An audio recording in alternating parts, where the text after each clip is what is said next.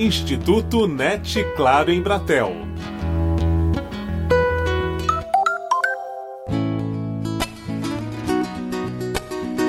O vestibular indígena é uma das ações que inclui segmentos da sociedade que até pouco tempo ficavam à margem da educação superior. Nesta edição, o Instituto NET Claro em Bratel conversa com o coordenador executivo da Comissão de Vestibular da Unicamp, que terá a primeira edição da prova indígena em 2019, José Alves de Freitas Neto.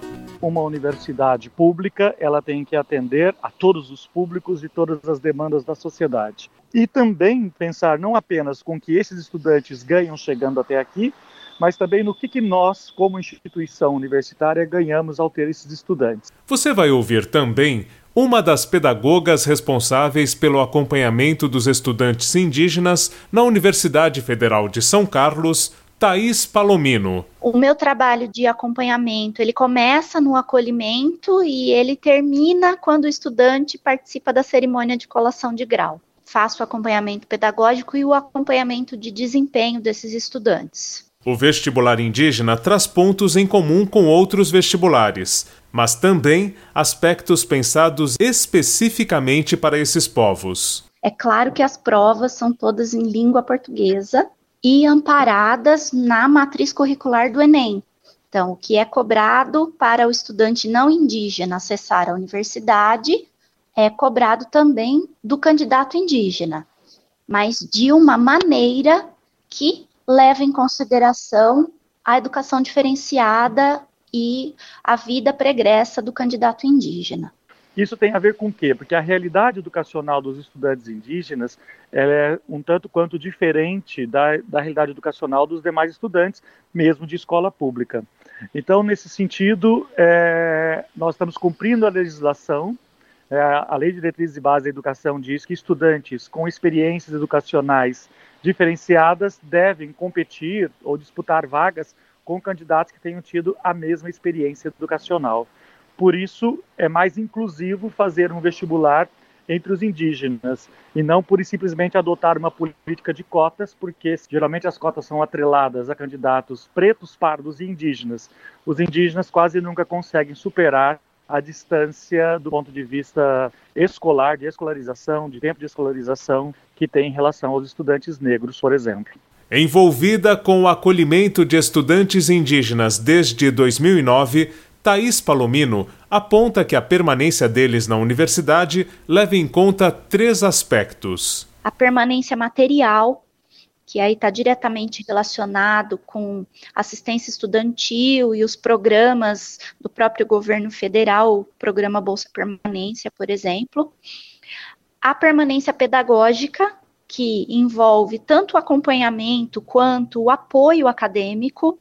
Então, os nossos estudantes indígenas contam com uma tutoria que é específica para os estudantes indígenas que acontece no Centro de Culturas Indígenas. Hoje a gente tem, no Campo São Carlos, a gente tem sete tutores, e aí a gente tem tutores que atuam nos outros campos também.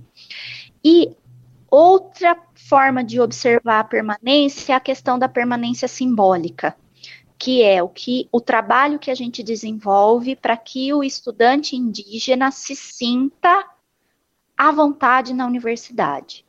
Então, ele tem que olhar para a universidade e sentir que esse é um espaço que ele pode utilizar por direito. Já é quando sou teu igual, dou o que tenho de melhor e guardo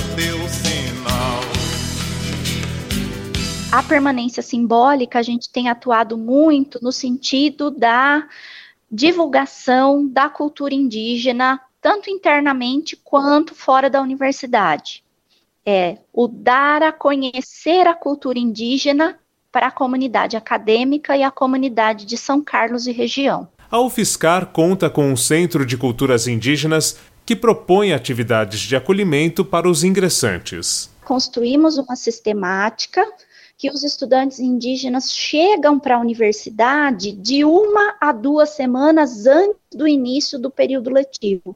Então, é um momento que os ingressantes vão conhecer os seus veteranos, conhecer a estrutura da universidade, vão saber também quem são as pessoas que vão trabalhar com eles nos diferentes setores da universidade e também diminuir um pouco o impacto da chegada do estudante na sala de aula. José Alves integra o grupo de trabalho Inclusão Indígena na Unicamp. A Unicamp tá, tem um grupo de trabalho nesse momento estudando as propostas. Dentre elas, você tem o apoio financeiro, né, com moradia, para esses estudantes aprovados permanecerem aqui na cidade de Campinas, promover a integração entre eles, ter um acolhimento específico para estes estudantes, para que eles se conheçam e eles se sintam solidários entre eles, e depois fazer atividades com todo o restante da universidade, porque não é nosso intuito mantê-los segregados do restante dos estudantes.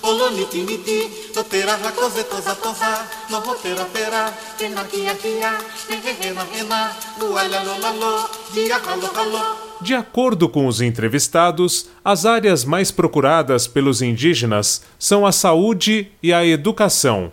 É o caso de Fernanda, da etnia terena do Mato Grosso do Sul. Me formei na UFSCar em 2017 no curso de psicologia e isso só foi possível por causa do vestibular indígena, né? E hoje estou trabalhando como psicóloga em Amambai com os parentes Guarani Kaiowá. Por isso que é muito importante, né, a permanência do vestibular indígena e é importante também que os parentes também tenham essa oportunidade, né, que que eu tive de buscar esse conhecimento científico e voltar para ajudar a sua comunidade. Thaís e José Alves apontam que as universidades têm muito a ganhar com a presença de indígenas. Hoje, só no campus de São Carlos, a gente tem mais de 140 estudantes indígenas. E para a educação das relações étnico-raciais, a presença deles na universidade é um ganho para todos os profissionais que se formam aqui com a gente. Porque os estudantes que fazem carreiras da área da educação, vão aprender a ensinar também as comunidades indígenas. Os profissionais que vão se formar nas carreiras da saúde vão aprender também como é que se atua na saúde indígena. Então, o ganho que a presença desses estudantes traz para a universidade, ele é um ganho imensurável. Os estudos indicam que quanto maior a diversidade de um grupo educacional, por raça, por renda, por gênero e tudo mais, indica que as questões científicas e acadêmicas prosperam muito mais. Não podemos esquecer que esses estudantes, por exemplo, habitam 13% do território brasileiro, né, os povos indígenas. Então também tem saberes e conhecimentos deles que nos interessam conhecer e nos aproximarmos destes brasileiros indígenas. Então, nós temos pesquisas na área da saúde, nós temos pesquisas na área da linguística, recuperação de línguas. Né? A gente tem estudantes que atuam na revitalização de línguas indígenas que estavam quase se perdendo e agora eles fazem esse trabalho na universidade. Então, é o campo de pesquisa e o campo de educação das relações étnico-raciais tem um ganho imensurável com a presença dos estudantes indígenas na UFSCar e em todas as outras universidades brasileiras. No Brasil, há mais de 300 povos indígenas. Ao disponibilizar vestibulares que levem em conta essas etnias, as universidades também ganham ao ter contato com os saberes que eles compartilham com o grupo. Com o apoio de produção de Daniel Greco, Marcelo Abude para o Instituto NET Claro em Bratel.